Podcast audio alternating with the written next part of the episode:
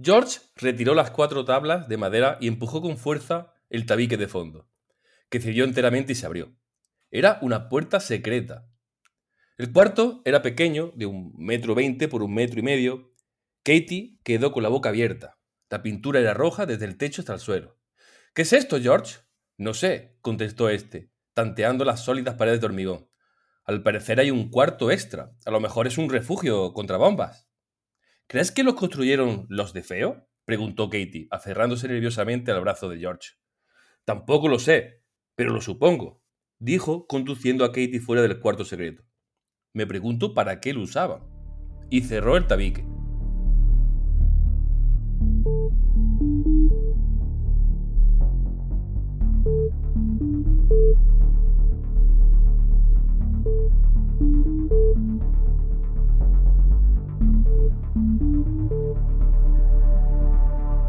Bienvenidos a Teoría del Caos, un podcast dedicado a tecnología, libros, cine, música y todo lo que mola y nos entretiene. Este es el capítulo 3, hoy es 29 de enero del 2022. Yo soy José Luis, me acompaña Miguel y empecemos.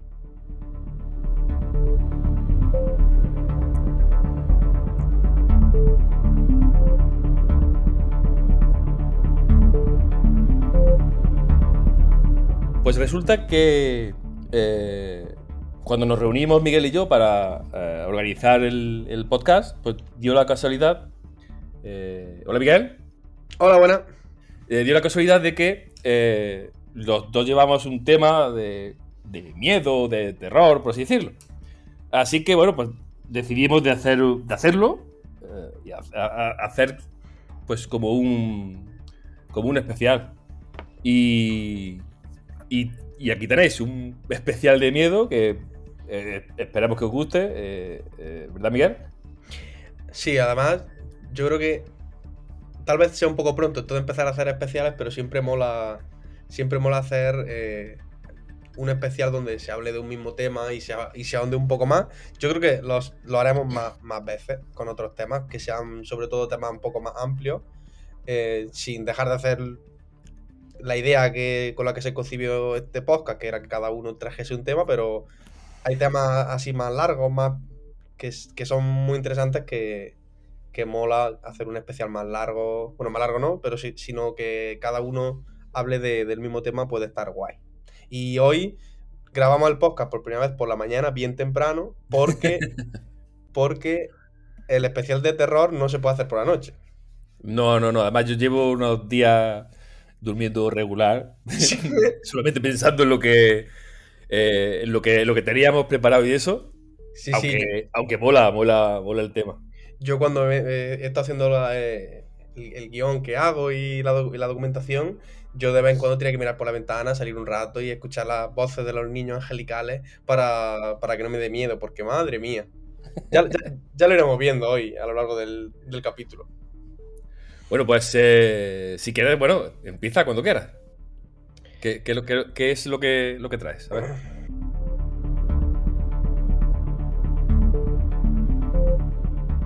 Yo hoy eh, voy a hablar sobre una película de terror y de la historia real que hay detrás de la película, que es El exorcismo de Emily Rose. Em, fue una película muy famosa, que, bueno, de hecho una de las películas de terror más vistas y que más, y que más recaudó en su, en su, en su época. Em, se basa la historia en, una historia real de una chica, Annelies Mikkel, que fue una joven alemana que, bueno, que empezó a mostrar unos, unos problemillas de salud, una serie de problemas, y que al final terminó, después de, un, después de una serie de acontecimientos bastante, bastante duros, terminó siendo sometida a muchas sesiones de exorcismo, que iremos viendo hoy a lo largo del capítulo. Mola.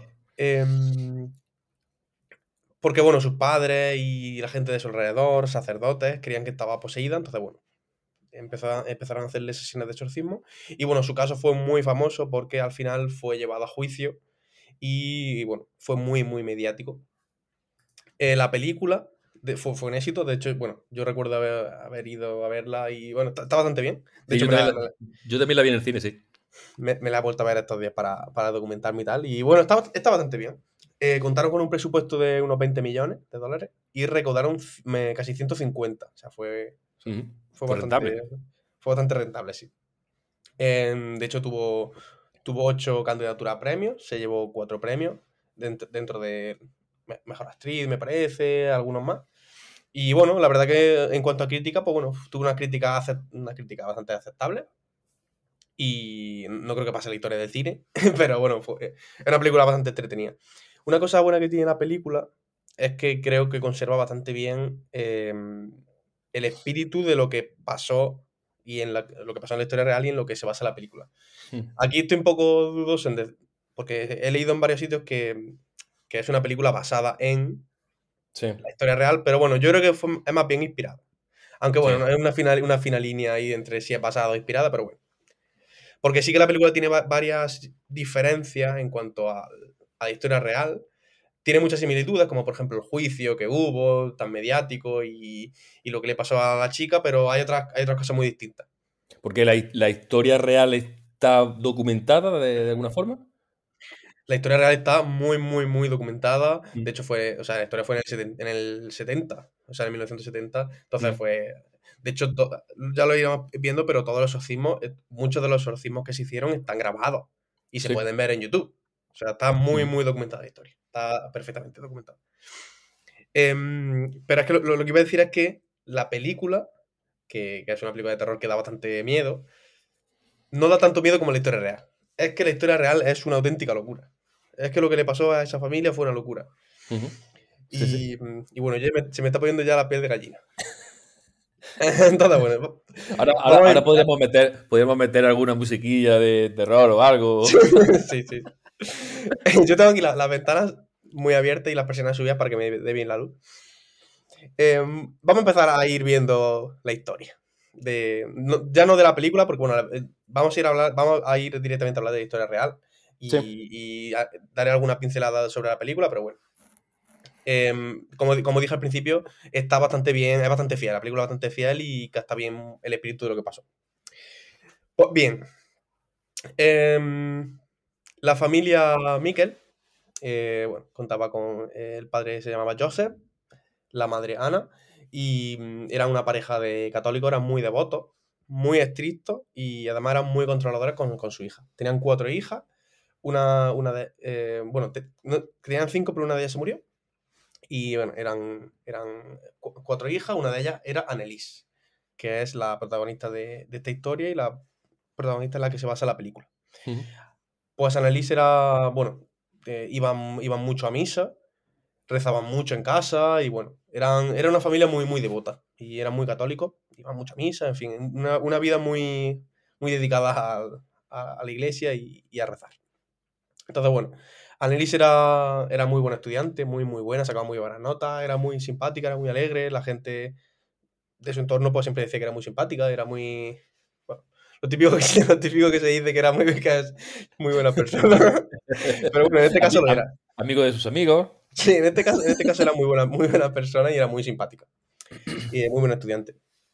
Em, pero un día, en el, estamos en el 1968, cuando ella tenía 16 años, en el colegio tuvo un episodio en el que, bueno, empezó a temblar, eh, no podía controlar su cuerpo, em, empezó a, a- ent- entró con una especie de trance, la gente incluso comenta que empezó a andar sola, como si estuviese un poco aturdida, perdida. Pero, y- del- pero de- el- dentro de la clase, o sea, Sí, dentro de, sí, en dentro de la clase. Sí, sí. Eh, O sea, en- esta- estaban todos viéndola lo que. Sí, sí, la gente le estaba Había viendo, testigos. Sí, sí. Y, y nada, pues típico caso, pues bueno, de, de epilepsia eh, y perdió el conocimiento. Y tampoco se le dio mucho más importancia a, eso. Porque bueno, la primera vez que le pasaba tampoco era una cosa para preocuparse. Em, un, año después, bueno, la vida siguió normal. Un año después tuvo un caso exactamente igual. Exactamente igual que el anterior, tuvo un caso muy similar. Convulsiones, eh, entró en trance, no podía controlar su cuerpo, etcétera, etcétera. Y en esta vez donde ya su familia se, se preocupó. Ya se preocupó y ya sí que le llevaron a neurólogo y ahí el neurólogo le diagnosticó epilepsia del lóbulo temporal, que es una condición, bueno, una condición que lo que te causa es precisamente convulsiones, pérdida de memoria, alucinaciones visuales, alucinaciones auditivas, y bueno, una serie de, de trastornos que te, que te provoca eso. Pero bueno, como no, como solamente le había pasado dos veces, pues tampoco le mandaron nada específicamente, o tampoco era, se le, entiendo que se le haría un seguimiento y ya está. No le, no le dieron tampoco demasiada importancia. Em, pero ahí en, este punto ya la salud de, de Annelies se empezó a deteriorar. Tuvo muchas enfermedades no relacionadas con esto, pues, pues, una serie de, enfermedades que, que, que tuvo, y entonces tuvo que guardar cama mucho tiempo y, y, tuvo que ser ingresada. Una larga temporada porque bueno, estaba bastante, bastante enferma. Em, y es aquí, en este punto, cuando ya la cosa empieza a, empiezan a pasar cosas raras. Mientras estaba eh, ingresada, la salud no mejoraba. La salud no mejoraba, empezaba a estar peor. Y fue aquí donde empezó a ver em, una especie de rostro demoníaco. Fue aquí en este momento donde empezó a ver rostro. Ya se pone, se pone la cosa caliente. un poco, un poco rara, sí. Ya empezaba a ver, o sea, e, ella siempre rezaba, ella estaba siempre rezando, y decía que cuando rezaba, ella empezaba ya a ver los rostros. Y bueno, hasta que el punto de que ya los rostros decía que ya lo veía a toda hora. Ya donde, donde estuviese ya empezaba a ver rostros y bueno, y ella, lo decía. Pero rostros de personas que no estaban allí. No, rostros demoníacos, ¿cómo van a estar ah, ahí? Eran ah, demonios. eso, se ve muy bien, eso se ve muy bien en la película. En la película pues se ve que la, chica pues ve unos rostros en la, está en el colegio y, y ve en la ventana y en las paredes pues rostros de demonios. Em, entonces, bueno, al final, pues bueno, se, la salud mejoró. Ella empezó, aunque ella comenzó, empezó a ver eso, pero bueno, la, la salud mejoró y le dieron el alta. Pero cuando ya le dieron el alta y volvió a su casa, la, ya su, o sea, su personalidad cambió un poco. Ya estaba muy triste, estaba de muy mal humor siempre, muy irritable. Em, como que ya había perdido un poco, un poco lo, lo risueña y lo, lo, feliz que era siempre, pues tenía también mucho ataque de ira, ya se enfadaba con nada. Y ya aquí, y, y volvieron los ataques epilépticos. Aquí ya volvieron, volvieron de nuevo y mm, bastante a menudo. Y también le empezó a pasar cosas que, mm, que decía que olía cosas muy raras. Ya empezaba a oler como, decía como que empezaba a leer a podrido, a quemado. Eso también, también se aparece, en, aparece en la película, si mal no recuerdo. Entonces, em, a partir de aquí, bueno, cada vez la Annelise estaba más deprimida, aislada, y bueno, los ataques y, las alucinaciones iban, iban en aumento. O sea, cada vez más. Más ataques epilépticos, más alucinaciones, y bueno, era un círculo, un círculo en el que ella cada vez más se deprimía, etcétera, etcétera. Entonces, bueno, volvieron a, ir al médico y le volvieron a dar pues, más medicamentos para, para tratar la epilepsia y eh, le hicieron más pruebas, más test, etcétera. Entonces las alucinaciones iban, o sea, perdón, la, los ataques epilépticos mejoraron mucho con, con los medicamentos, pero las alucinaciones fueron a peor. O sea, ya en este punto ya empezaba a oír golpes en su casa, en las paredes, en el techo, en los armarios, bueno, ya empezaba a oír de todo. Hombre, una, persona que esté drogada hasta arriba, si, si no ve dragones y gnomos Claro, además, además la, medicación era, era para los ataques epilépticos, no era mm. para nada de las alucinaciones.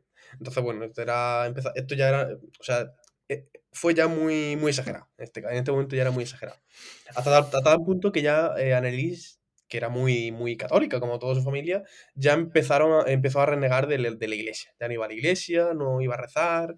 Em, además, hasta tal, punto, hasta tal punto que decía que, que cuando iba a la iglesia el suelo le quemaba. Decía que el suelo mm. cada vez que entraba a la iglesia le quemaba. La, decía que las cruces que, que, que no las podía ni ver. Era una locura. Ya, Es que ya no podían... Era, era muy raro. Entonces en este punto ya sus padres dijeron, uff, esto ya huele a, huele a una cosa, si ya, que, si ya no puede ver a Dios, esto huele a, a hmm. temas raros de, de posesión y cosas de estas.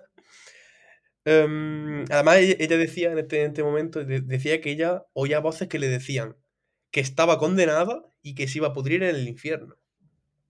Sí, muy, una, cosa muy simpática. Sí, sí una, cosa, una cosa alegre. no, le decía nada, nada bueno, la verdad. Sí, sí, sí. Y ella comentaba también que, las caras que veían, las caras que veían la luz, las caras que veían las paredes decían que, que tenían siete coronas y siete cuernos. Era textualmente decía, decía eso, está recogida en algún, en algún, en algunos documentos. Sí, seguramente sería alguna referencia a algo bíblico, seguramente. Seguramente, seguramente, mm. sí. Eh, bueno, y aquí ya Annelise, como, como intuirá, ella ya, ella, ya, ella, ella misma ya pensaba que, que, si decía esas cosas y si veía esas cosas, ella misma pensaba que estaba poseída. Ella misma ya lo decía, lo comentaba. Además, ten en cuenta una cosa, y es que en el, la novela del exorcista fue publicada en el 1971 y, la, y la película fue dos años después, en el 73, y era una cosa que en aquella época estaba muy en boca. O sea, en aquella época la película fue un, fue, fue un exitazo y la gente, bueno, la vio todo el mundo y eso ya entró a formar parte de, del día a día de la gente y cada vez que veían la gente algún tema, pues lo referenciaba a, a la película y se acordaba de la película y, y digamos que fue un punto muy, muy importante en e-, esos años y, claro, los familiares y los amigos de la familia, pues claro, le decían a los padres de Annelies, oye, yo creo que esto tiene pinta de, de, que, de que está poseída.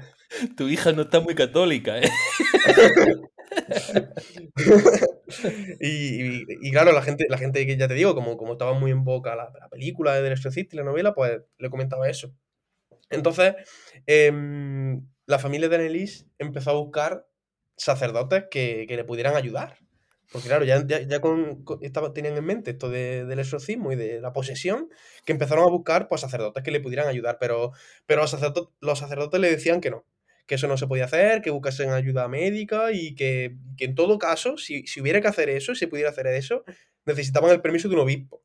Eso no, mm. eso no podían hacerlo ahí como quisieran. Pero bueno, eh, los, sacerdotes le decían que, que, buscase un médico y que, eso eh, que se le averiguase, vaya. Mm. Y bueno, en este punto ya, eh, en este momento ya, el, las alucinaciones de Annelies eran ya ultra extremas. O sea, te digo el punto de que cuando estaba en trance, poseída, entre comillas, se quitaba la ropa, em, se empezaba a hacer eh, empezaba a hacer hasta 400 sentadillas en un día. No me hago yo ni 100 cuando voy al gimnasio. Pues se empezaba a hacer 400 sentadillas. O sea, era una locura. Se metía debajo de la mesa, eh, arañaba las paredes. Mm, decían que, que, que, estuvo dos días haciéndose pasar por un perro, ladrando. O sea, era ya una auténtica locura. Era muy, muy, muy extremo. Muy extremo. Era, la risión, ¿eh? comía, comía también araña que pillaba, carbón, em, mordió una vez la cabeza de un pájaro muerto, bebía su propia orina, era, una locura, o sea, era ya extremo, o sea, era ya muy, muy, muy, muy extremo. Eh, finalmente, pues su familia encontró un sacerdote que, bueno, que le, le, empezó a ayudar y, bueno, en documentos judiciales posteriores em, declaró este sacerdote que que cuando la vio, ella no, ella no parecía una epiléptica. Ella no, ella no, estaba, ella no estaba mala. Eso es lo que decía el sacerdote, mm. este sacerdote. Él, pensaba que, que, era, iba más por otros por otro derroteros. Entonces, bueno, como, como, tenía que, que conseguir la, el permiso para poder hacer este tipo de exorcismos, pues bueno, estuvieron, pasó un tiempo. Y bueno, de nuevo en este tiempo, pues Annelies seguía igual. Pues no dormía, tenía múltiples personalidades ya hablaba ya cosas muy raras. Em, había, le pasaba una cosa que es que de, vez en cuando empezaba a tirarse de rodillas al suelo. Cogía, se levantaba y se tiraba de rodillas. ¡Pa! Y así lo hacía constantemente, constantemente. Su madre incluso le ponía algo debajo, pero ella, ella nada, ella, ella se tiraba a, hacerse daño, a matarse. Y bueno, se, se, tiraba, se tiraba durmiendo en el suelo mucho tiempo se estaba todo el día gritando, vamos, no, mejoraba. Es que iba cada vez peor. Y eh, decía que decía ella, ella decía ya que estaba que ella estaba dominada por demonios. Ella ya no era ella. Ella sabía que ella estaba dominada por demonios. Cogía los cuadros de Jesucristo y los tiraba, los crucifijos los rompía. En fin, una serie. era incontrolable, incontrolable. Entonces, bueno, consiguieron el. consiguieron ya la, aceptación del obispo. Y, pues bueno, eh, este sacerdote junto con la ayuda de otro, de otro pastor, empezaron a hacer los, los exorcismos. Hicieron un total de 67 exorcismos. Madre mía. Los exorcismos podrían durar hasta cuatro horas, cada uno de los, de los exorcismos. que se dice pronto, 67 exorcismos de 4 horas. O sea, era una locura. En, en, estas sesiones, que como digo, algunas están, algunas están grabadas y, y están muy documentadas, eh, hubo, muy, un, momento muy, muy crucial y muy importante en el que se, ella misma decía, Annelise decía y reveló que estaba poseída o que creía estar poseída por seis demonios. Lucifer, Caín, Judas Iscariote, Adolf Hitler, Nero y Fleischmann, que fue un sacerdote deshonrado por la iglesia. Vamos, casi nada lo que tenía. Y eso, eso también me parece muy bien documentado en la película. La película también hace una mención a que tiene una serie de demonios y eso, es bastante fiel la película. Y bueno, continuaron pues haciendo los, los, los exorcismos. Tampoco, tampoco he encontrado con, qué, con cuántas dudas lo hacían, pero bueno, fue, fue algo continuo, continuo estos exorcismos. Y bueno, y la salud, como comprenderás con estos exorcismos, pues tampoco mejoró. No es que se, no, es que se cuidase mucho en los exorcismos. Además, en las sesiones eran muy, muy, muy, muy. Se cansaba mucho la gente porque además tienen que estar haciendo muchas genuflexiones, rezar mucho para expulsar a los demonios. La salud no iba a mejorar haciendo eso. tampoco no, es algo para hacerlo en una tarde. Es decir, estoy aburrido, voy a ver si hago un exorcismo, a ver si. Y por tanto, la salud, pues nada, fue a peor que ni, no comía, no dormía, una locura. Le escribí una carta al, sacerdote que decía, no soy nada, todo en mí es vanidad, ¿qué debo hacer? Tengo que mejorar, tú rezas por mí. Quiero sufrir por los demás, pero así es, cruel. Solo estaba en una carta que le escribió al, sacerdote. Em, desde, desde, septiembre de 75 hasta julio de 76 cada semana hacían una o dos sesiones de, espiritismo. Y, mm, de espiritismo, perdón, de exorcismo. Em, y, ya en, estas sesiones, pues nada. Pues, había que incluso ya encadenarla. cuando, cuando ya se movía y eh, le daban los ataques, había que cogerla entre varias personas. Esto también está, por cierto, muy bien hecho en la película. Estas, estas, estas sesiones de exorcismo. Y bueno, esto duraron muchísimos meses, muchos meses, muchos meses. Em, como he dicho antes, muchas de estas sesiones se grabaron se grabaron mucho y se, hizo se hicieron muchas cintas de audio, más de o alrededor de 40 cintas, para grabar todo el proceso. Que esto no encontré muy bien por qué lo, por lo hicieron. Supongo que, no sé si esto fue por orden de la iglesia o no sé por qué, pero bueno, grabaron todas estas, grabaron muchas, muchas sesiones de exorcismo. Sí, quizá por documentarlo o algo. Sí, supongo, supongo. Em, esto luego, por supuesto, se, estas, cintas se, mostraron en el juicio para, como, como prueba, pero bueno, ahora lo comentaremos. El último día del, último exorcismo fue el 30 de junio del 76. Annelise, bueno, estaba ya muy moribunda. Tenía neumonía, pesaba 30 kilos, era una locura. Madre mía. Eh, tenía, tenía 21 años y es que parece que tenía 50 años. Eh, de hecho, hay fotos de. Al igual que hay muchas muchas grabaciones y muchas fotos. Y bueno, las fotos son impresionantes. Suerte que, en el podcast no, suerte que en el podcast no podemos mostrar las fotos. No, no, no. no.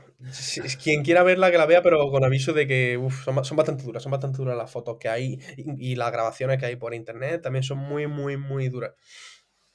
Y como digo, estaba, estaba fatal. Tenía mucha fiebre también. Estaba totalmente demacrada. Era una locura. Y ya no podía, es que ya no podía ni siquiera ni. ni ya en el último exorcismo es que no podía ni moverse. Es que ya no tenía fuerza. Así que en su cuerpo ya no, no podía más. Em, lo último que una de las últimas cosas que dijo fue: Madre, estoy asustada. Fue, en la última sesión fue lo último que dijo. Y al día siguiente, eh, su madre em, grabó, grabó la muerte de su hija el, junio, el 1 de julio del 76. Y ahí comenzó. E, ese fue el, tristemente el último día de su vida, cuando murió, un día antes del último exorcismo. Y en ese momento empezaron a empezaron, empezaron las investigaciones, porque cuando llegaron allí, pues los, médicos, los forenses, pues empezaron a ver que eso que había pasado ahí, que había pasado ahí, una niña en tan mal estado que había muerto y obviamente pues empezó una investigación. Y aquí llegamos al famoso juicio con el que, que esto sí que creo que es una de las cosas que mejor transmite la película, el juicio tan mediático que hubo. Y em, el juicio duró más de dos años, el juicio. Hasta que se, se, presentó, se presentaron todos los, todas las pruebas de, de, este, este caso. Em, los padres de la chica y los dos exorcistas fueron acusados de homicidio negligente. Em, porque ten en cuenta que, que, aunque, mm, o sea, claro, en el juicio se presentaron las pruebas de, las pruebas de, como digo, de la cinta y tal, porque los sacerdotes decían que, o, y quisieron demostrar que efectivamente pues estaba, había que hacerle esos exorcismos porque estaba poseída, pero, pero finalmente, finalmente no, no, no le dieron la, razón y em, el, veredicto, el veredicto final fue, fue muy, poco, muy laxo, no fue tan duro como muchos esperaban, porque al final se le condenó como culpable de homicidio por negligencia y negación de auxilio. La condena fue por seis meses de prisión, que se, se computaron por un año de libertad, eh, libertad vigilada.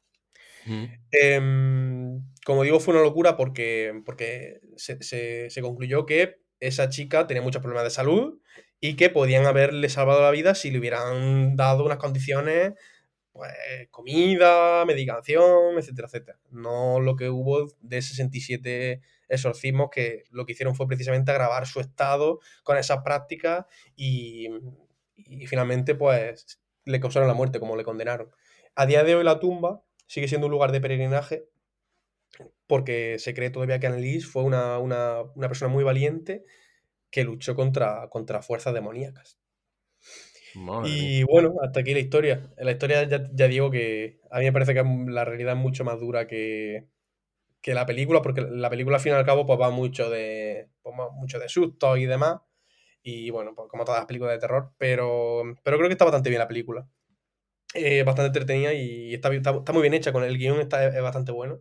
Pues yo pero yo creo que la historia real...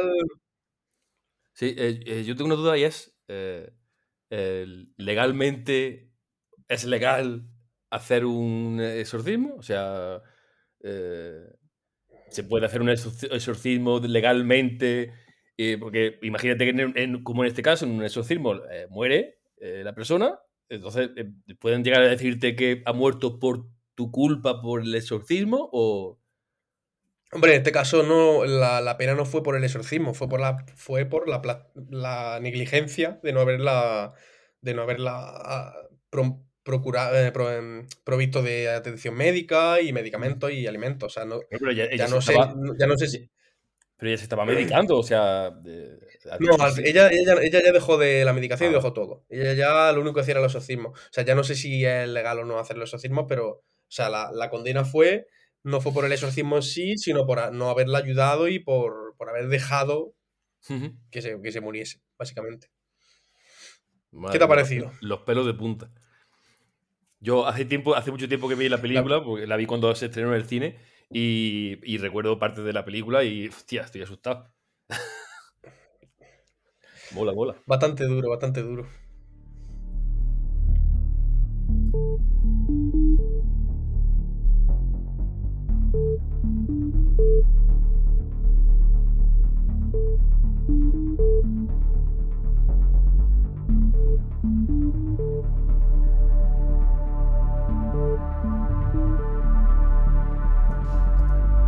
Bueno, pues seguimos con la noche de brujas. Seguimos. Eh, seguimos con la noche de brujas. Por cierto, eh, mientras, mientras tú hablabas, se escuchaba por ahí sonido de, fondo. entiendo que los tienes controlados, ¿no? lo tengo controlado, sí. Ya he hablado con ellos para que. Le dije que me dejasen un rato tranquilo, pero no se han podido resistir a salir.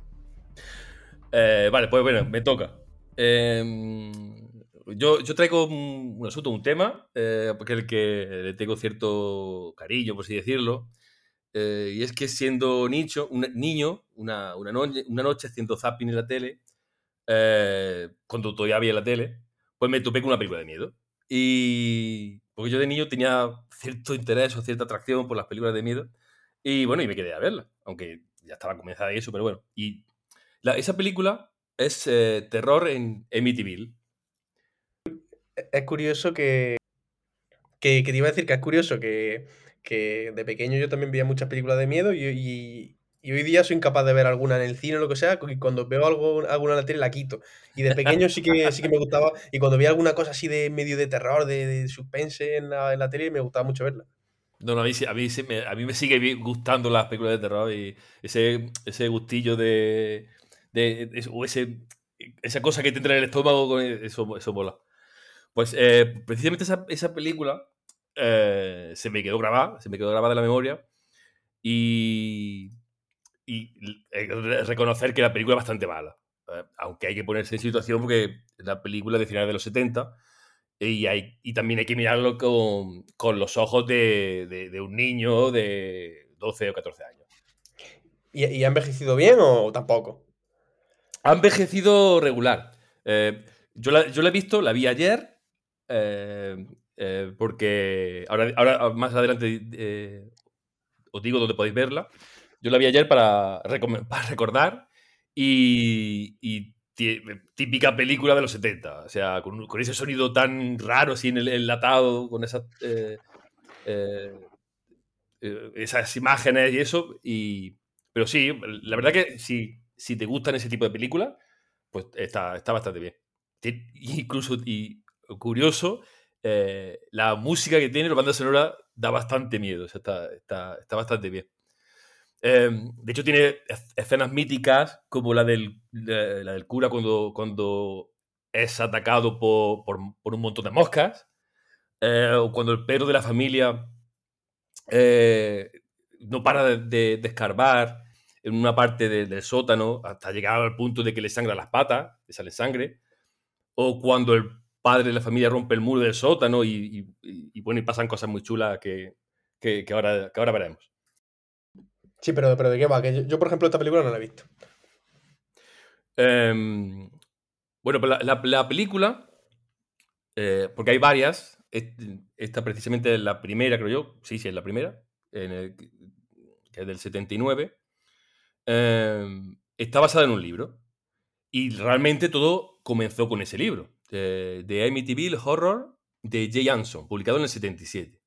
Y ese libro contaba los sucesos eh, que acontecieron en esa casa, en, la, en, el 112 de Ocean Avenue de Amityville. De hecho, el, el, de hecho, el, el trozo... Libro, sí. ¿El, ¿El, libro es ficción o, o son documentación? El, el, el libro es, en teoría, hechos reales, pero ya te digo, más adelante ya te, te, iré comentando. El trozo, como decía, el trozo que, el, que, que he leído al principio es de, de, del libro.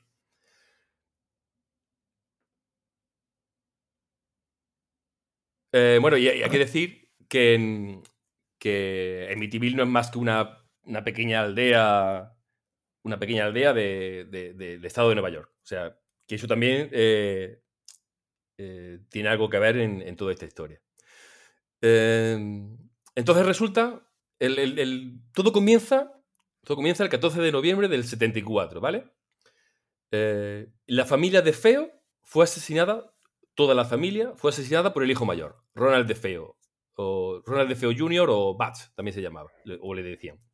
Pues fue el fin de la historia, ¿no? Ya, aquí, ya, aquí ya se puede acabar. No, no, no, no. espera, esto se complica, esto se complica. Porque además eh, fueron asesinados todos en, eh, mientras dormían en la cama. Eh, claro, y, es muy extraño, o sea, cómo hizo el joven para matar a toda la familia sin que ninguno de ellos se levantaran o, eh, le pillara por el camino o corriendo o algo así, ¿no? Estamos hablando que son dos padres y cuatro hermanos. Eh, la policía comprobó que el rifle no tenía ningún mecanismo de, para, para, suprimir el ruido y no había tampoco evidencias de que se hubieran usado sedantes. Entonces, o sea, cómo permanecieron dormidos e inmóviles, todos en sus camas, mientras que Ronald iba habitación y habitación matando gente. O sea, súper extraño. Eh, los investigadores que primero llegaron a la escena del crimen creyeron por un momento que los asesinos eran más de uno, pues, debido a eso, a la velocidad y la magnitud del asesinato. Eh, y al final todos estos detalles se acabaron por aclararse eh, y como pasa muchas veces en estos casos, pues la posibilidad sobrenatural pues se, se presenta muy tentadora. Eh, posteriormente, el 18 de diciembre de 1975, la familia formada por George y Katie Luz y sus tres hijos, estos son ya los de la película para que te vayas colocando, pues deciden comprar la casa y mudarse a vivir allí. O sea, la Sí, misma, ca- la misma casa que pasaron estos. estos Eh, ¿no? Exactamente. Si, para, para localizarte, esta es la típica historia de la de película, o sea, de Casa Encantada. ¿eh? Sí, sí, sí, sí. Pues bueno, esta familia, después de 28 días, pues se fueron pitando de esa casa eh, diciendo que había, que había fuerzas paranormales y sucesos extraños. Claro, como pa- para no verlo. Si la que se lió allí fue chica. Madre mía. Bueno, pues... Una eh, pregunta, una pregunta, antes de que continúe. Esta familia, por si lo sabes, ¿eh? esta familia, cuando compró la casa, sab- entiendo que sa- sabía lo de estos. Sí, estos sí, sí, sí, lo sabían. De hecho, en la, eh, y de hecho, en la película eh, eh, lo, resaltan muy, mucho, o, yo creo que se resalta mucho, eh, porque hay un momento en la película en que la que le enseña, la, mujer que le enseña la casa, eh, los deja solos, porque le, ¿quiere usted dejarnos solos para que vayamos, a- hablemos entre nosotros? Y ellos realmente lo dicen, lo saben, que lo que pasó en esa casa y, y creo que era creo que eh, la oferta era de 80 mil dólares por la casa, que para ellos en teoría eran, eran mucho, pero el padre decía, no, no, pero es que esta casa vale 120 o 150 mil. Lo que pasa que aquí pasó lo que pasó y por eso es tan barata. O sea, ellos lo sabían y, y comprendían por qué era tan barata. O sea, que es la definición de tonto. Es la definición de tonto. Pero, o, o no. Ahora más adelante ya te. Ya, ya verás que posiblemente no era tan tonto. Vale, vale. Eh, bueno, pues entonces el, libro, que es lo primero, que es el primer documento que registra todo esto que, todo esto que pasó, pues, pues lo novelizó, por así decirlo. Y además, este libro venía bien señalado y bien marcado que estaba basado en una historia real. ¿eh? Eh, y claro, ¿qué pasó? Porque el libro, el libro fue, un, fue, un, fue un éxito. Em, eh, leyendo el libro, que posteriormente eh, yo creo que de forma magistral lo, lo plasma bien la película, eh, se pueden describir algunos eventos muy mis- misteriosos y de pretendida explicación sobrenatural y que, y que gracias a, gracias a la película yo creo que se han convertido en clichés de- del cine.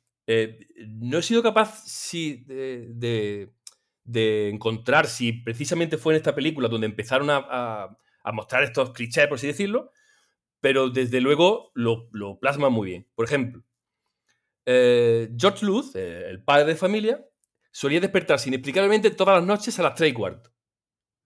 Vale, ¿y por qué a las, seis- a las 3 y cuarto? Porque en teoría a las 3 y cuarto fue cuando el, este, el hijo de la anterior familia mató al resto de, de, de- familiantes de, la familia. Eh, Ronald. Luego, por ejemplo, eh, la casa estaba plagada de moscas. ¿eh? Aunque se supone que fue en invierno cuando sucedió estos acontecimientos. y esto recuerda mucho al exorcista, por ejemplo. Katie tuvo pesadillas relativas a los asesinatos. O sea, mientras ella dormía tenía pesadillas sobre lo que había pasado antes en esa casa. Eh, incluso, además, se le, eh, se le mostraban en el orden en que había ocurrido ese, ese, esos asesinatos. Eh, y esto ya, esto ya empieza a mosquear, ¿eh? Esto ya empieza a mosquear. Luego, eh, la casa, la casa tenía puntos que, son, que eran extremadamente fríos. También muy típico de, de esto de, de películas de terror. Ciertos olores que se iban y venían, las puertas que golpeaban, sonido a medianoche, eh, como los sonidos que se escuchaban mientras tú hablabas. Vamos, lo habitual. luego, luego, por ejemplo, la Missy, la hija de 5 años de los Luz, eh, conoció a un nuevo amigo imaginario. Vamos, eso, eso ya es típico. Sí, sí, eso ya típico. Además, el libro lo describe como una criatura de- demoníaca parecida a un cerdo con ojos rojos brillantes. De hecho, en el libro viene, eh, viene un dibujo hecho por la cría de ese supuesto amigo imaginario. En cambio, en la película no lo ponen como, como una criatura demoníaca, sino como un, como un niño. Bueno, como una niña, ya no lo recuerdo. Em, luego, por ejemplo, Katie se sentía abrazada por una fuerza invisible. El sótano, el, que es la parte que más me gusta de la, de la película y la más recuerdo de cuando niño. eh, el sótano eh, tenía una habitación oculta. Con las paredes rojas, que no aparecían en los planos de la casa. Y que precisamente era donde el perro eh, eh, escarbaba continuamente eh, con, ese, con ese tesón.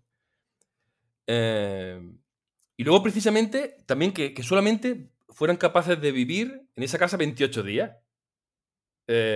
porque 28 días, ese número es muy recurrente en este tipo de... Yo por, por comentar un, dato que, que, ya había comentado antes, la película del exorcista fue, fue eh, se publicó en el, el 73. Y cuando pasó esto, dice que, fue el 75. 75 el libro fue en el 77 y la película en el 79. O sea, que, también fue, fue por ahí, por ahí. Sí. sí, además más adelante ya verás que hay más, ahora que comentaré, que hay más eh, otras coincidencias también un poco extrañas. eh, pero vamos, ya viendo esto, yo, digo, yo estoy acojonado aquí. yo, no puedo, yo no puedo mucho eh, más. Bueno, pues, eh, pues, ya está, ya tenemos todos los ingredientes. Tenemos un asesinato en un pueblo, la familia que se muda, se monta su historia, un libro de terror bastante, yo creo que bueno, entretenido, eh, y una película, una película que con un, éxito más o menos decente. Em, aquí ya, porque buscando información y documentándome para el podcast, eh, pues me he, encontrado que, esta historia pues tiene ese el ingrediente que está en toda la salsa de, terror. ¿eh? Y, no es más que los, Warren, la familia Warren, que, o la pareja Warren, que posiblemente más adelante en algún podcast pues, posiblemente le, dedicamos un tiempo. Sí, de, hecho eh, se planteó, para, para, los que no estén escuchando, se planteó de hacer un especial Warren, pero bueno, mm. decidimos hacerlo hacerlo más amplio, mm. eh, más genérico, pero sí, eh, los Warren tienen bastantes temas para hablar. Si, hay, si hay un especial Terror Parte 2, seguro que vuelven a aparecer. Sí, sí, sí. Bueno, pues, pues resulta que la casa eh, se, convirtió en un lugar de, peregrinaje. Y de como, como, suele pasar, como suele pasar en estos casos, ya la gente empieza a volverse loca y, empiezan a ir a mm. esos sitios a hacerse fotos y, y la gente que le gusta mucho el morbo eso y eso, eso, eso, genera, eso genera billetes sí. puerta. Claro, tú imagínate. Sí, bueno, no, voy a adelantar conocimiento. Um, pues resulta de que en marzo del 76, eh, Ed y Lorraine Warren, pues se presentaron en la casa para investigar, ¿vale? Esos presuntos demonios y tal. Y además le acompañaron eh, reporteros de un canal local de televisión. Uno de los miembros del equipo de investigación tomó en la casa fotografías con cámara rápida infrarroja y en una de ellas captó lo que presuntamente era un niño demonio, eh, con ojos resplandecientes que miraban desde el otro lado de la habitación. Eh, yo he visto la fotografía y la fotografía da mucho miedo. Yo, no, yo no quiero verla, no me la enseñes. Aléjala de mí. Pues la foto, eh, además, sí, es una foto de Espera que la tengo aquí delante para poder describirla. Menos mal que son las 11 de la mañana. Bueno, pues eh, esa, foto es una foto eh, tomada desde el, otro lado del pasillo, de, creo que del segundo piso, y se puede ver cómo eh, por una puerta asoma, asoma la cabeza de, un, niño, y claro, le pilla el ojo porque es foto de infrarrojo, y, pero da bastante miedo porque foto en blanco y negro y, bueno, da bastante miedo. Vaya, Miguel ya la está viendo y ya le, lo puede corroborar. Sí, sí, yo la estoy viendo y, da, bastante canguelo. Bueno, pues em, esa foto no, no, fue revelada hasta 1979, precisamente y coincidiendo durante la promoción de la película. ¿eh? Esto ya, yo ya voy dando pistas, ¿eh? Qué, casualidad, qué casualidad. Además, ¿Quiénes presentaron esa fotografía? Pues precisamente fue George y Katie Luz, que fueron a promocionar la película a un programa televisivo. O sea, o, sea, que... los propios padres fueron a promocionar la película basada en, lo que, en su historia. exactamente. Y, enseñaron esa foto que no se había visto hasta ese momento. Eh, o sea que. Entonces, bueno, eh, eh, ahora viene la parte científica o la, parte real. ¿eh? O sea, ¿qué, pasó realmente? Bueno, pues existe un libro que precisamente se acaba de publicar en España por la editorial Upperhead, em, el, que el libro que fue escrito en el 2002, ¿vale? Lo que pasa es que hasta ahora no se ha, no se ha publicado. Eh, el autor es Rico Suna y el libro se llama el libro, eh, perdón, el caso Amityville reinvestigando los asesinatos de la familia de Feo. ¿Vale? Eh, y en ese libro, eh, el autor repasa todas las irregularidades que rodearon el juicio relativo al asesinato de los de Feo. los obstáculos que encontraron en la defensa para acceder a pruebas, o incluso pruebas no tenidas en cuenta, em, y prisas por encarcelar a un culpable. Eh, las conclusiones de su investigación eh, sostiene que Butch o Ronald mató a sus padres, eh, Ronald Sr. y Luis, con la ayuda de un amigo, pero que los niños murieron a manos de su hermana Dawn, de 18, que a su vez fue asesinada también por, por Bat, aparentemente tras ver la atrocidad que ella que acababa de cometer. Juan, no sé si eso es más macabro todavía que, que lo original. Claro, eh, eh, luego la segunda y más impactante parte del libro de Osuna está dedicada a la reconstrucción de la familia, de la, o sea, de la vida personal de la familia de Feo. Eh, a partir de que llegaron a la, casa del, número 112 de Ocean Avenue, en Amityville, que además compraron en el 65. Según parece, aquello estaba muy lejos de ser, una, de ser un hogar idílico. según los vecinos y conocidos, a los que el escritor entrevistó durante su investigación, em, el infierno doméstico descrito tenía en el centro el carácter explosivo de su padre, ¿eh? Ronald, que por lo, visto maltrataba a su esposa y su hijo. Además, la familia estaba directamente vinculada con el crimen organizado, eh, a través de su abuelo, del abuelo materno, eh, que por lo visto era socio de un jefe mafioso de la zona. Eh, incluso según, según Bach y su pareja, ellos ya tenían un trato muy estrecho con la muerte porque por lo visto se dedicaban a, frecuentemente a deshacerse de cadáveres por encargo de la mafia. ¿eh? O sea que... Eh, bueno, ¿y, qué pasa con los Lutz cuando fueron a esa casa? Bueno, pues resulta, y siempre según este libro, el abogado de Bach, el abogado defensor, eh, eh, desesperado porque se le denegara repetidamente el acceso a las pruebas, pues participó en la, organización de una famosa trama, de la famosa trama de embrujo demoníaco de esa casa, con la esperanza de poder utilizarlo en favor de Bach. Es decir, eh, este, este esta persona mató a su padre y a su hermano porque la casa estaba embrujada. ¿vale? Esa, era su, esa era la forma de defenderse. El caso es que Weber, el defensor, montó una sociedad con la familia Lutz, que, que son los siguientes habitantes del edificio.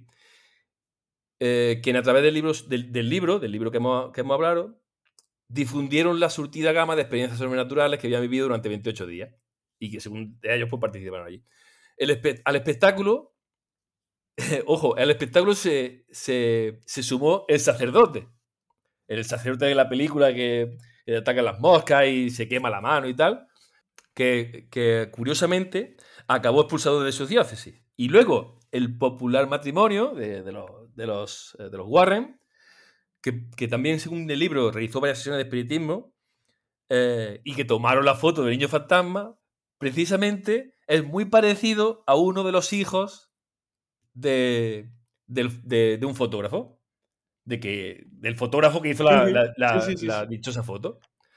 O sea que ya con esto, eh, más o menos va encajando todo. Sí, sí, ya encaja todo. Y, bueno, pues ya te digo, yo pongo sobre la mesa todos los, datos eh, y cada uno pues que saque, saque conclusiones. Esto no quita de que el libro, el libro, eh, el libro es bastante entretenido, y la película, a mí me encanta la película y yo voy a verla otra vez porque la película a mí me encanta. Pero es bastante, mm, es bastante curioso porque mm, justamente todo lo que montaron, eh, supongo que en, en, aquella época, que justo como hemos dicho antes, se acababa de estrenar El Exorcista, mm. tal y cual, que esos temas estaban eh, muy en boca de la gente. Claro, la gente cuando vio todo eso, pues se, juntó y, y, fueron a ver qué pasaba. Claro, tú imagínate un pueblo pequeño eh, que empezó a hacerse famoso por eso, pues claro, ellos pues, pues la bola más grande, claro, ellos se aprovecharon. De hecho, em, leyendo, según comenta en este libro, eh, el, cuando este hombre fue a hacer las investigaciones al pueblo, en esa casa hay gente viviendo. De hecho, después de que se fueran los Lutz, vivieron bastantes familias y curiosamente ninguna de ellas eh, tuvo pro- eh, tuvo experiencias problemas. paranormales ni nada por el estilo. O sea, porque los Lutz y los otros no. Entonces, bueno, eh, ya cada uno que, que saque sus con- conclusiones y su, y su Sí, pensamiento. Curiosamente, cuando estabas diciendo todos los puntos de, de- que tenía esta historia de. Que tú has comentado que son clichés, Sí. me ha recordado una- a una serie que salió en Netflix hace poco, que es eh, The Haunting of Hill House, que tiene exactamente los mismos puntos que, que has dicho. O sea, tiene los mismos puntos. Y como esta serie, pues muchas otras películas y series, es que al final, al final todas comparten todos esos puntos en común.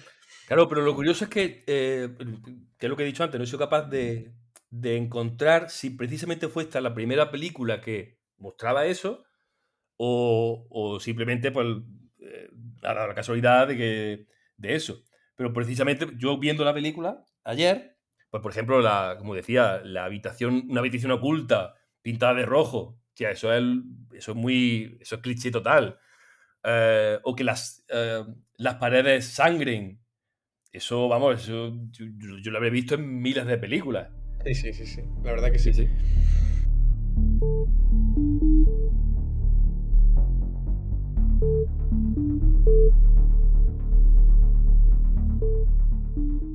Pues me ha gustado mucho, la verdad. No conocía, o sea, conocía este caso un poquillo, pero no había, no sabía nada de todo esto y me ha gustado bastante. Ya se me ha ido un Sí, poquillo sí. el miedo. bueno, pues eh, acab- acabando ya nuestro podcast, eh, eh, pasamos a recomendaciones. Sí, vamos a quitar un poquillo Sí, los sustos y vamos a hablar de cosas un poco más alegres. ¿Empiezo yo? sí.